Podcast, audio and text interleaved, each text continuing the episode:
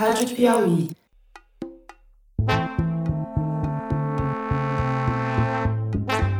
Sejam bem-vindos ao Maria Vai com as Outras, o podcast sobre mulher e mercado de trabalho da revista Piauí. Eu sou a Branca Viana. Esse episódio será sobre pessoas trans e vai ser em duas partes. Hoje, a gente vem com a primeira parte, que é uma conversa com um técnico de som que é trans masculino não binário. É uma diferença brutal, assim, do respeito que as pessoas dão enquanto técnica de som, falando se um take valeu ou não, e um técnico de som falando isso também. A mesma informação, o respeito que se dá. A gente decidiu dividir em duas partes, porque essa entrevista de hoje tem muita informação nova, ou menos para mim foi muita coisa nova. A gente editou bastante a conversa, mas mesmo assim ela ficou longa. Daí a ideia de dividir em duas partes. Tanto essa entrevista quanto a da parte 2 não pretendem ser representativas de todas as experiências das pessoas trans, que são muito variadas e únicas. Mas são duas pessoas que nós do Maria achamos interessantes e esperamos que você também ache. Eu sou Gustavo Ruggeri, eu tenho 29 anos e eu sou técnico de som de audiovisual. O que isso quer dizer? Quer dizer que eu faço a parte da captação de som em todo produto audiovisual, seja para TV, cinema, web, variações também, podcasts também já fiz. E você faz isso há quanto tempo? Desde 2010. Nossa, começou com 19, então, super cedinho. Logo na faculdade. Nos primeiros semestres da faculdade eu comecei fazendo os filmes da própria faculdade e dali eu também extrapolei um pouco e tudo que eu queria era finalizar a faculdade para poder usar o mercado de, de, trabalho de fato. A gente conheceu você por causa do teu incrível Instagram, em que você documentou toda a tua transição. É uma foto por dia que você tira? É uma é. foto por semana? Como é que é que você fez? Eu queria saber por que, que você fez esse Instagram e como é que você bolou assim esse formato. Como é que você teve essa ideia? Por que, que você fez isso? Tudo começou um pouco porque eu precisava me ver de outro ângulo que não o dos meus olhos, que eu olhasse para baixo, e o do espelho, que eu olhasse de frente, mas que não necessariamente era exatamente a visão que eu queria ter. Então eu pedi para uma amiga minha tirar fotos minhas, que ela é fotógrafa. Isso antes da transição, né? Tipo, em que eu me identifiquei trans, eu pedi para ela tirar essa foto para eu me ver de um outro ângulo que não fosse o do meu olhar. Do olhar de uma outra pessoa. É. Por mais que fosse através da lente do olhar de outra pessoa, para mim era importante eu poder ter um outro material de me ver. E eu pedi para ela fazer isso antes de eu começar a transição hormonal. E à medida que eu fui fazendo a transição hormonal, isso foi evoluindo um pouco. Também se estendeu para o Instagram, que foi uma selfie por dia. E segue sendo. Tipo, até hoje eu sigo tirando fotos. Isso tem três anos e meio, quase quatro. E eu tiro uma foto por dia religiosamente. Eu nunca perdi nenhuma foto. Tipo, já deitei para dormir e acordei desesperado porque eu não tinha tirado a foto no dia. Tirei com a foto cagada, com a luz cagada mesmo. E foi o que foi. Então, quando eu comecei com a terapia hormonal, comecei no primeiro dia. Eu tirei uma foto. A primeira a foto é do primeiro dia do, da terapia hormonal. Isso. Era muito fácil, entre muitas aspas, tirar uma foto todo dia porque eu aplicava gel. Era testosterona em gel. Então, a testosterona em gel você tem que aplicar todo dia. Então, eu aplicava e tirava foto, aplicava e tirava foto. Era muito prático. Uma coisa lembrava a outra. Uhum. Obviamente, eu nunca vou esquecer de passar minha testosterona, porque é meu motivo de vida, praticamente. Então, ficou muito relacionado uma coisa na outra. Depois de um ano e meio, mais ou menos, eu passei a ser injetável, ao invés de testosterona gel. Mas eu continuo tirando a foto todo dia porque as transformações seguem acontecendo diariamente. A injetável é muito mais incisiva no tratamento. Ela acelera muito mais a transformação de fora e a gel ela é um pouco mais lenta. Um pouco não, ela é bem mais lenta. Então você não vê tanta transformação acontecer facilmente. E é melhor que seja mais rápido como a injetável ou melhor que seja mais lenta como a de gel? Depende. Você experimentou as duas? Quando começou, eu queria muito que fosse injetável, porque eu queria que as coisas acontecessem em 3, 2, 1. Você estava impaciente? Muito. Quer dizer, uma vez que você tomou a decisão, vou fazer a transição, você queria que acontecesse. Pra já. Tipo... Pra já. tipo varinha de condão. É. Não sei o que eu estaria esperando para acontecer. E, na verdade, entre eu me identificar trans, me assumir trans e começar o tratamento hormonal demorou nove meses, porque eu tava com uma questão de plano de saúde, etc. Eu não iria Mas é conseguir. rápido nove meses, me parece rápido, é, não?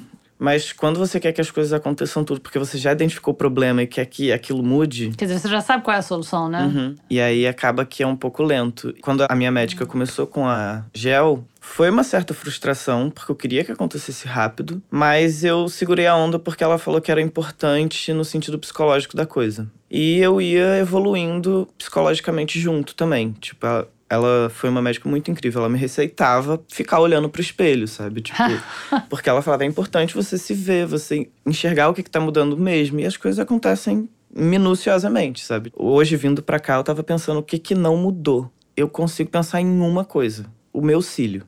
O cílio. Cara, sério, é impressionante. É tipo a única coisa de, que eu não consigo pensar. Realmente, o cílio ficou do mesmo tamanho. O resto mudou tudo, assim, do pelo do nariz ao tamanho do pé, do meu número do calçado, sabe? Psicologicamente, o teu comportamento também você sentiu que mudou de acordo com o avanço da terapia hormonal? Sim. Em que sentido? Eu, logo antes de me identificar trans, eu tava vivendo uma depressão não diagnosticada. Você tinha o quê? 24 anos por aí? Tinha 23. E eu vivia enfurnado dentro de casa e, e eu não sabia exatamente o que que era. Quando eu identifiquei isso dentro de mim, foi um estalo, assim, tipo, é isso, eu entendi, e agora eu não tenho como ser outra pessoa. Isso foi só o, sem o hormônio, né? No caso, só a primeira percepção. E quando o hormônio entrou, assim, que eu passei primeiro gel, três dias depois, e eu já tava sentindo alguma coisa, porque três dias depois você já sente o tônus Uau. muscular O gel mudar. você passa no braço, na perna? Você... Eu passava no braço ou nas coxas. E aí, em três dias, você sente diferença? Eu já senti. Não é a diferença gritante, não é brutal a diferença, mas você sente o tônus muscular já, tipo, a energia circular diferente. Foi muito importante essa entrada de testosterona no meu corpo, porque fez com que eu visse a vida com um brilho. É uma coisa muito diferente, assim, de ter gana, vontade de fazer as coisas mesmo, sabe? A libido, não só a libido sexual, mas a libido de querer fazer as coisas, do prazer de fazer as coisas. E isso é muito evidente a cada ciclo que eu tomo de testosterona. Quando eu tomo a testosterona, é um- uma energia, assim, eu fico quicando dentro de casa, sabe? Minha namorada fala, cara, é, é bizarra a diferença de quando você sai de casa e quando você volta. É gritante a diferença.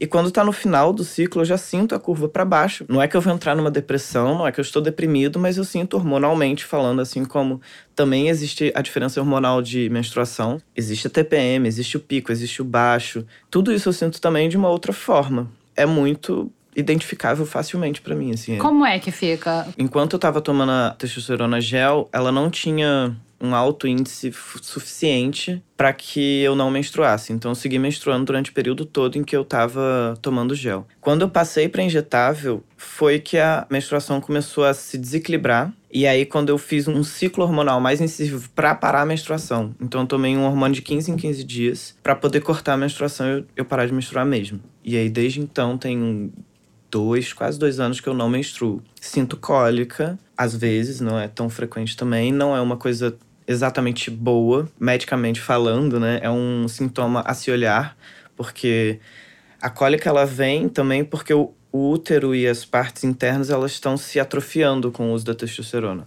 Entendi. Então, daqui a algum tempo, em algum momento da minha transição de vida, eu vou ter que fazer uma esterectomia. Isso é basicamente um dos quase que pré-requisitos para quem toma hormônio, porque de fato chega um momento que vira uma uva passa dentro de você e começa a ser negativo. E aí começa a correr risco de alguma doença. É. Então a gente faz a esterectomia em algum ponto da transição. Normalmente acho que é com cinco anos. Posso estar falando besteira também, mas tem um tempo ainda. Sigo com meu útero aqui dentro.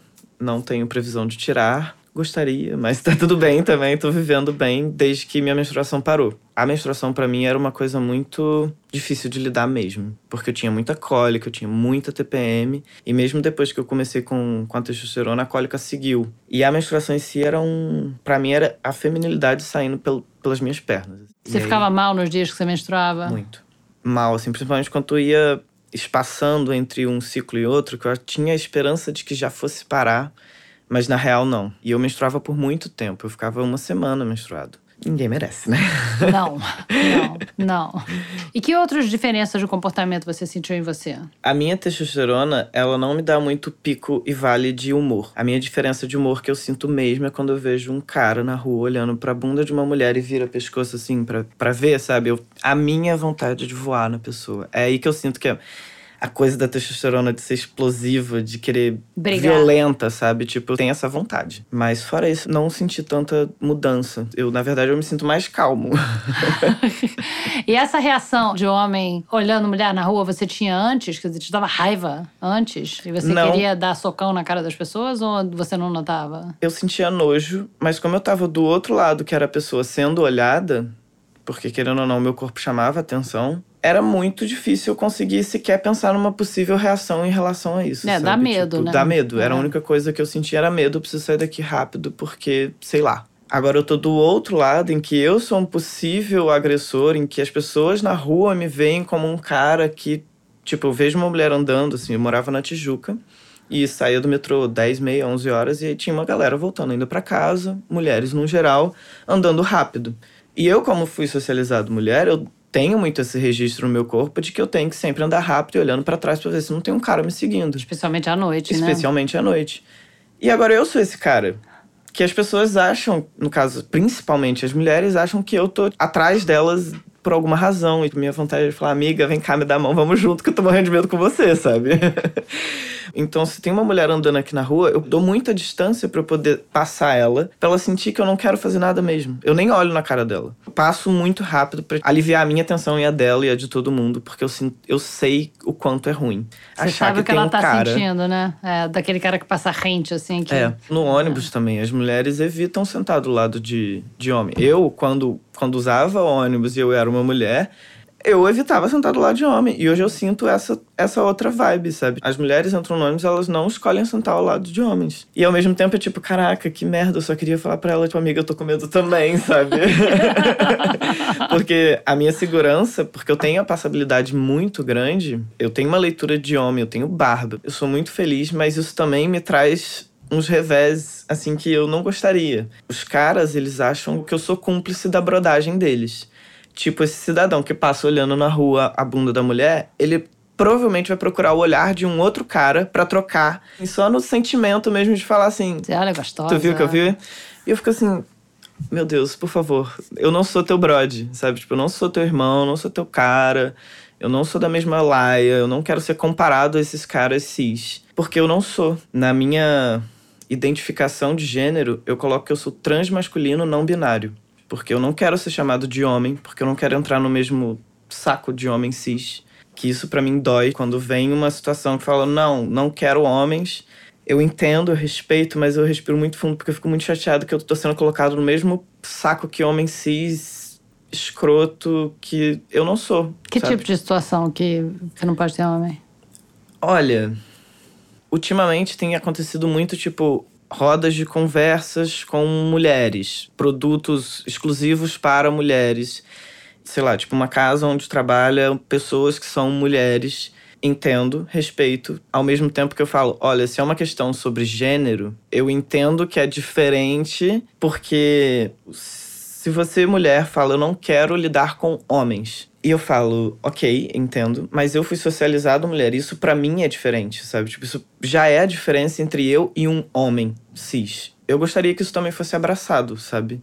Por isso que eu me sinto um pouco chateado de estar de fora de uma situação que só podem mulheres, ao mesmo tempo que eu não sou binário.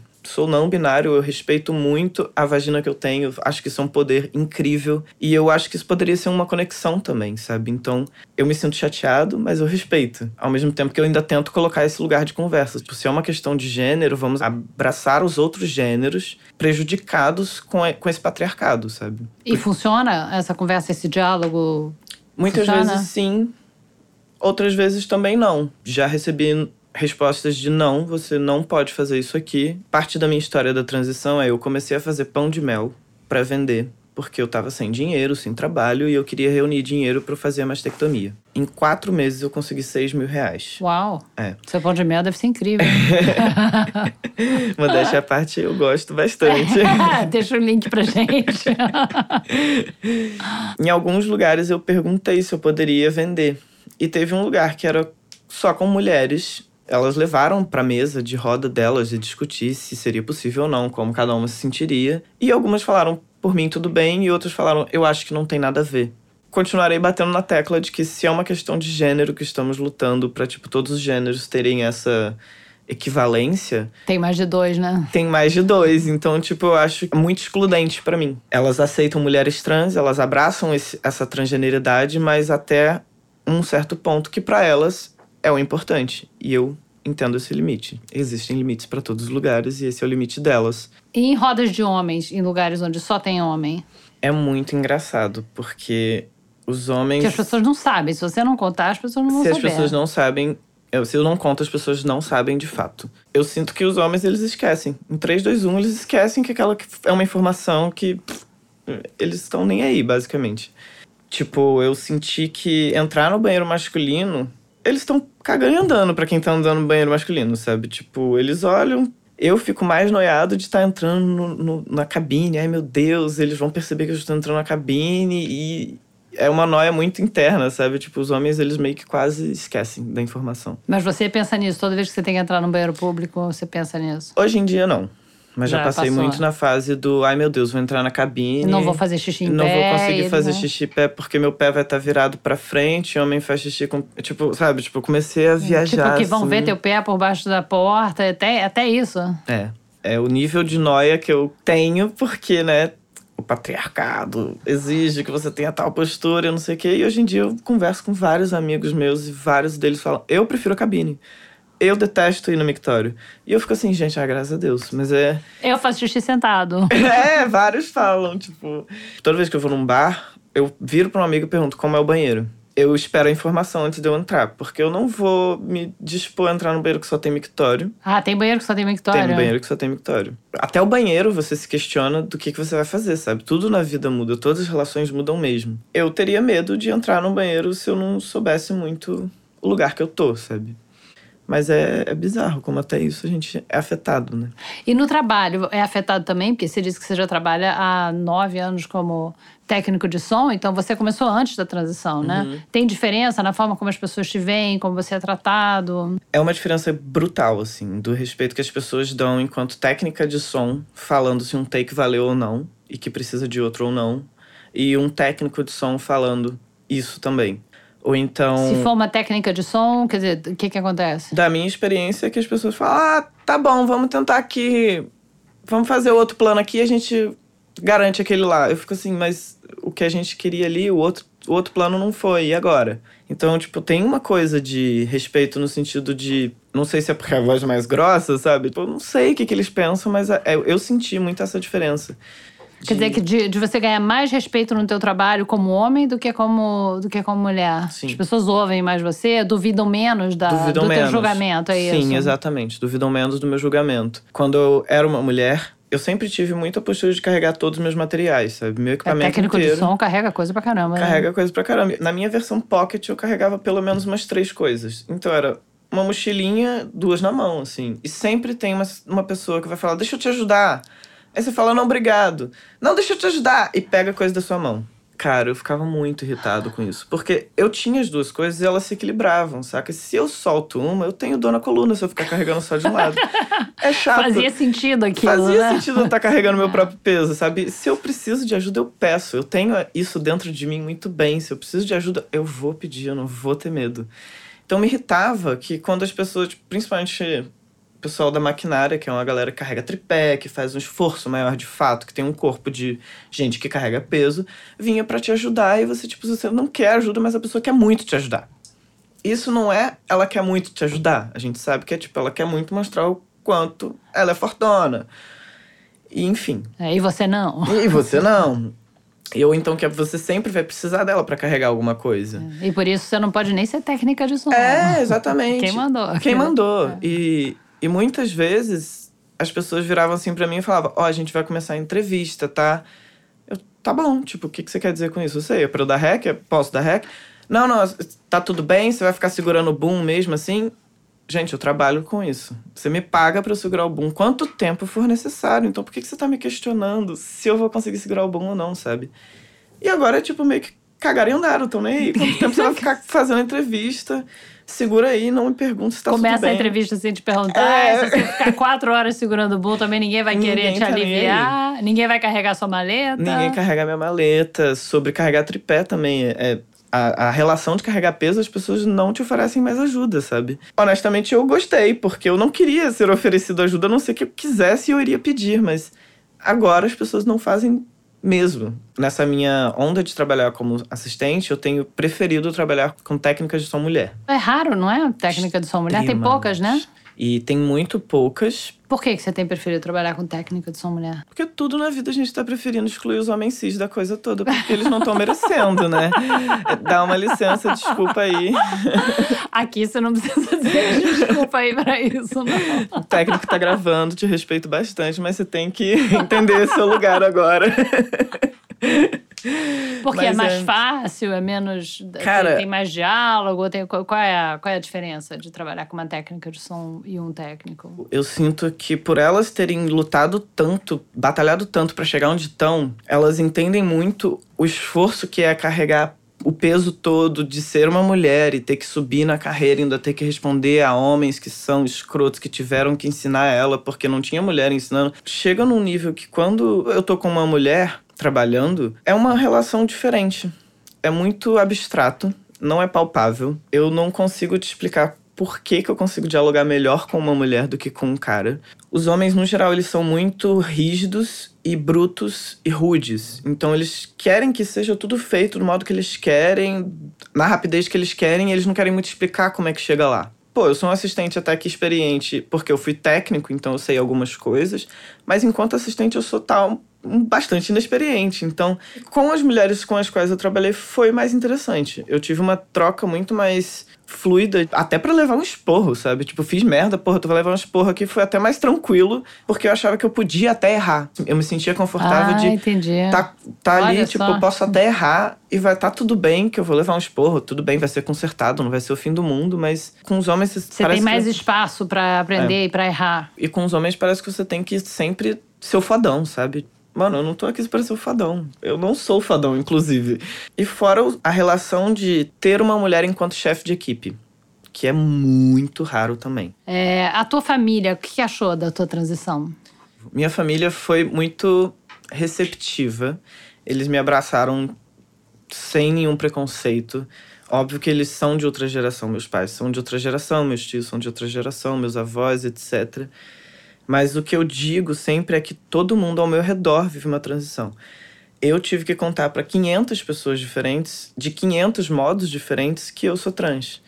E eu percebi com essas 500 maneiras diferentes de contar, como é, tipo, eu contar pra pessoa. Se eu contasse assim, pô, descobri um negocinho, não sei como é que você vai receber, é que eu sou trans, assim, meio mais para baixo, era uma pegada muito ruim. A reação era a, ruim. A reação era ruim, a pessoa achava isso preocupante, sabe? E quando você entrega pra pessoa uma informação tipo, cara, descobri uma parada na minha vida, eu sou trans, eu tô muito feliz com isso, eu sou assim, meu nome é Gustavo, por favor, me chame assim. Era outra recepção. Porque as pessoas te veem bem, né? Se Porque, são as pessoas exato. que te querem bem, elas estão te vendo bem. É... Exato. Só que com a minha família era difícil porque é, esse, é uma tensão maior, né? São as relações mais diretas que você tem na vida, provavelmente. Então você quer muito a aprovação dessas pessoas também. Ao mesmo tempo que, tipo, o que, que eu vou fazer se elas não me aprovarem? Eu tava pronto pra ruptura total, sabe? Era 880. Ou você vai me amar, ou você vai me odiar e a gente vai cortar relações aqui. Então, quando eu conversei com os meus pais. Você sentou os dois e conversou? Foi. Foi? Os dois juntos? Desde os meus. sei lá, desde minha adolescência, eu namorei mulheres. Só que eu nunca expus isso pra minha família só pro meu irmão do meio e uma prima. Então, tipo, só duas ou três pessoas da minha família inteira sabiam que eu namorava mulheres. Eu era gay e meus pais não sabiam. E aí, quando eu me vi trans, eu falei, eu não, eu não posso viver isso de novo, sabe? De, de estar dentro do armário de novo, porque me fez mal. Eu percebi com a terapia que não contar para os meus pais, não contar para minha família, me colocar nesse armário, que não necessariamente era um armário, porque todo, toda a minha vida que não envolvia família, sabia. Trabalho, amigos, faculdade, tudo sabia de mim. Era só em casa. Era só em casa que não sabia. E eu decidi escrever uma carta, que eu achei que era mais importante eu ler e seguir o meu raciocínio de A a B, porque se eu começasse a falar, eu ia me perder no caminho, ia ver emoção e coisas. Então eu preferi escrever e ler e li para eles de A a B.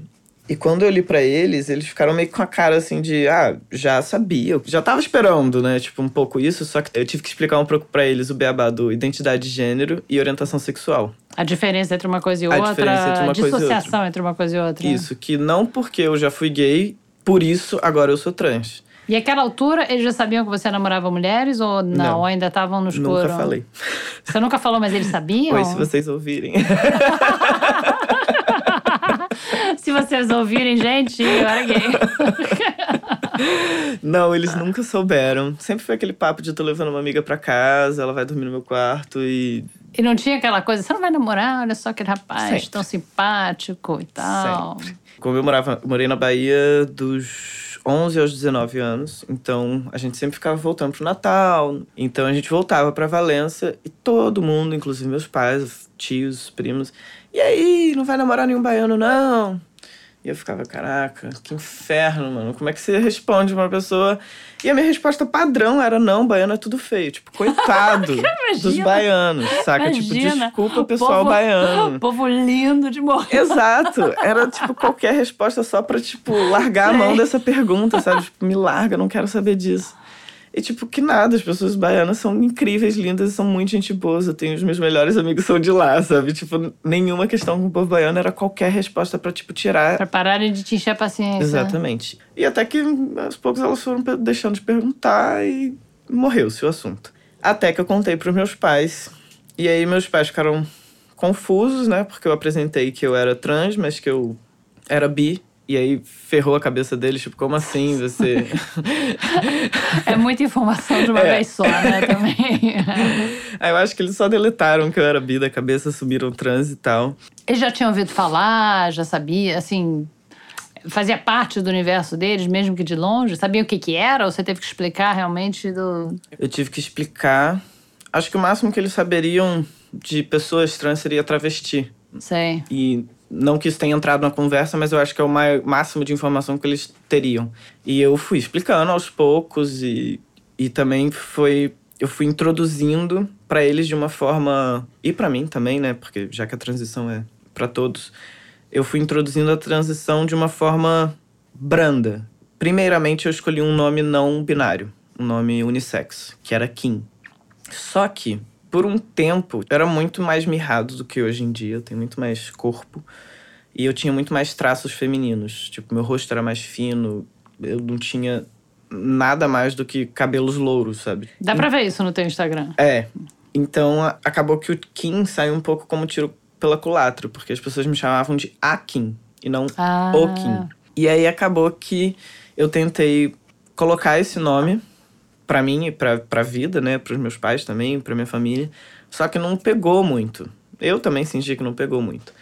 E aí, nove meses depois, mais ou menos quando eu comecei a tomar o hormônio, foi quando eu assumi o meu nome, Gustavo mesmo. No primeiro dia que eu tive essa percepção de que eu sou trans, eu já sabia que o nome era Gustavo. Eu só não tinha coragem de Ai, assumir esse nome. Como é que foi que você teve essa percepção? Cara, 2014 foi um ano muito louco. eu tava no meu último ano de faculdade, então eu tava produzindo, dirigindo um curta, eu tava fazendo meu TCC e ao longo desse ano todo eu vivi eventos que trouxeram à tona algumas coisas pra mim. Não necessariamente dizendo exatamente, oi, você é trans, mas mexeram muito comigo e eu não sabia o que que era. Então, tipo, eu fui fazer uma gravação de uma peça de teatro e eles pediram pra eu gravar algumas coisas de umas cenas antes da, da peça começar pra divulgar. Tava na primeira cadeira ali, com o microfone assim apontado pra cima. Era uma peça baseada no filme Meninos Não Choram. Também sobre a história de um cara trans que morreu assassinado por conta de um homicídio de ódio, basicamente. Só que a peça não conta sobre transgeneridade, é uma peça sobre intolerância. Uma hora que um personagem agride o personagem trans, meio que coloca ele assim na, na quina das perguntas e pergunta assim: o que, que você é? Não sei o quê. E aí o, o B, que é o personagem trans, fala: eu tenho transtorno de identidade de gênero. E eu sou assim porque eu sou assim. E é uma cena muito bruta, é uma cena muito forte. E não que eu tenha me identificado de cara que era aquilo, eu sou trans e também tô sofrendo. Mas, tipo, eu comecei a chorar E eu não parava. Só que eu tava gravando o som da parada, sabe? Então, tipo, eu não podia emitir som que eu tava chorando, eu não podia tremer, porque senão ia sair na gravação. E aí foi um choro contido, assim, um choro contido, contido, contido, contido. Eu fui para casa, deitei e dormi. E mais pro final do ano era Festival do Rio. Uma amiga falou: vem cá, vamos no Festival do Rio, eu tô aqui de hostess, consigo te colocar para dentro num filme. Escolhe aí. Me deu a grade. Então eu escolhi um filme que era de gravata e unha vermelha. Ele é um documentário brasileiro sobre pessoas trans. E eu tava assim, olhando pra tela falando, gente, é uma coisa louca. Eu tava tentando adivinhar cada pessoa que aparecia na tela. Tipo, se nasceu com peru e agora não tem, se toma hormônio se não toma, se tem 50 anos assim, se acabou de se descobrir. Então era tipo um bando de perguntas na minha cabeça, eu não tava entendendo nada. Beleza, acabou o filme, eu cheguei em casa, eu googlei, coloquei lá no Google transgênero. Coisa mais beabá, boba. E aí comecei a ver uns vídeos do YouTube, vi o vídeo de uma mulher que tava tava estudando, uma gringa, estudando PhD, etc, sobre transgeneridade. E aí o vídeo era como saber se você é transgênero. Aí eu comecei a ver o, o feminino para masculino. Cara, eu comecei a ver e, e nada conseguia parar minhas lágrimas de acontecer, assim. Eu chorei, chorei, chorei, chorei, chorei. E tudo que a mulher falava fazia todo sentido na minha vida. Tudo tava tipo, gente, essa mulher me entende. Eu falei, cara, não preciso ver mais disso, né? Então comecei a ver mais vídeos de mais pessoas. Eu comecei a achar essas pessoas que fazem os vlogs no YouTube sobre a própria transição, não sei o quê. Pessoas que estavam há quatro anos tomando hormônio. Eu, tipo, comecei a ver as transições todas, o corpo como mudava, as coisas como eram. E eu vi fotos de pessoas trans Tipo eu, que hoje em dia, né? Que não tem peito, só tem a vagina.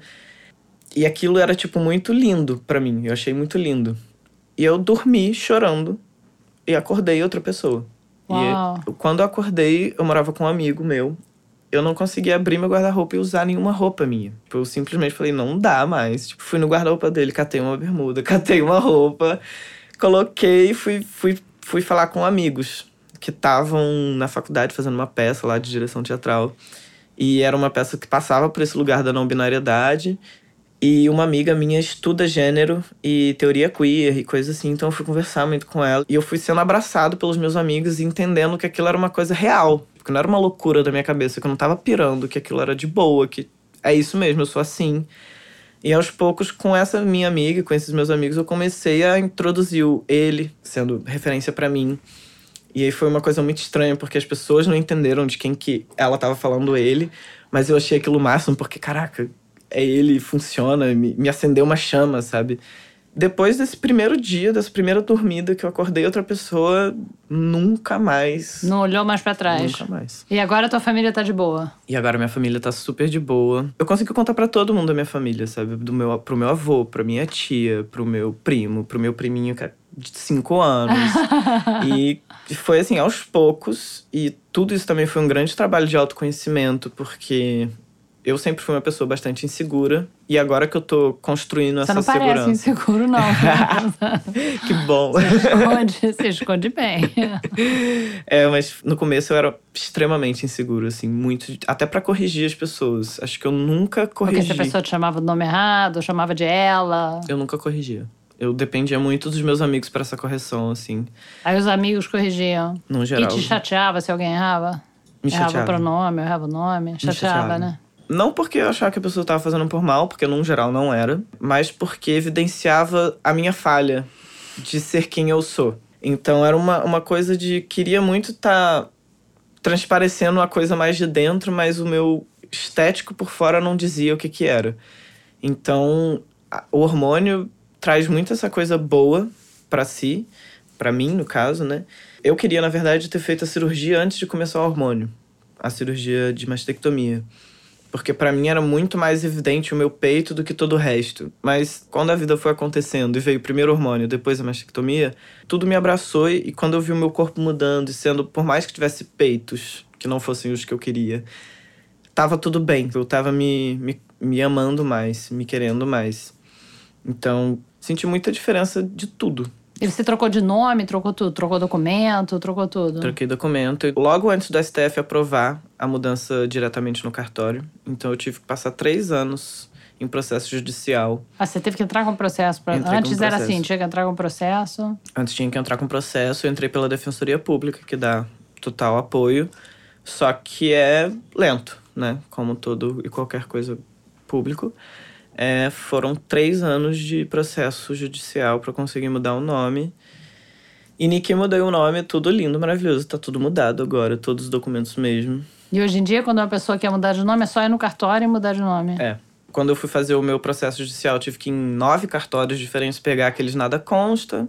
E a pessoa vai seguir tendo que fazer isso, mas ao invés dela ter que levar num fórum, ela vai levar no cartório onde foi registrado e vai mudar tudo, sem problemas. E hoje em dia ninguém erra teu nome, nem erra o pronome, nem erra nada, né? O pronome não, mas o nome.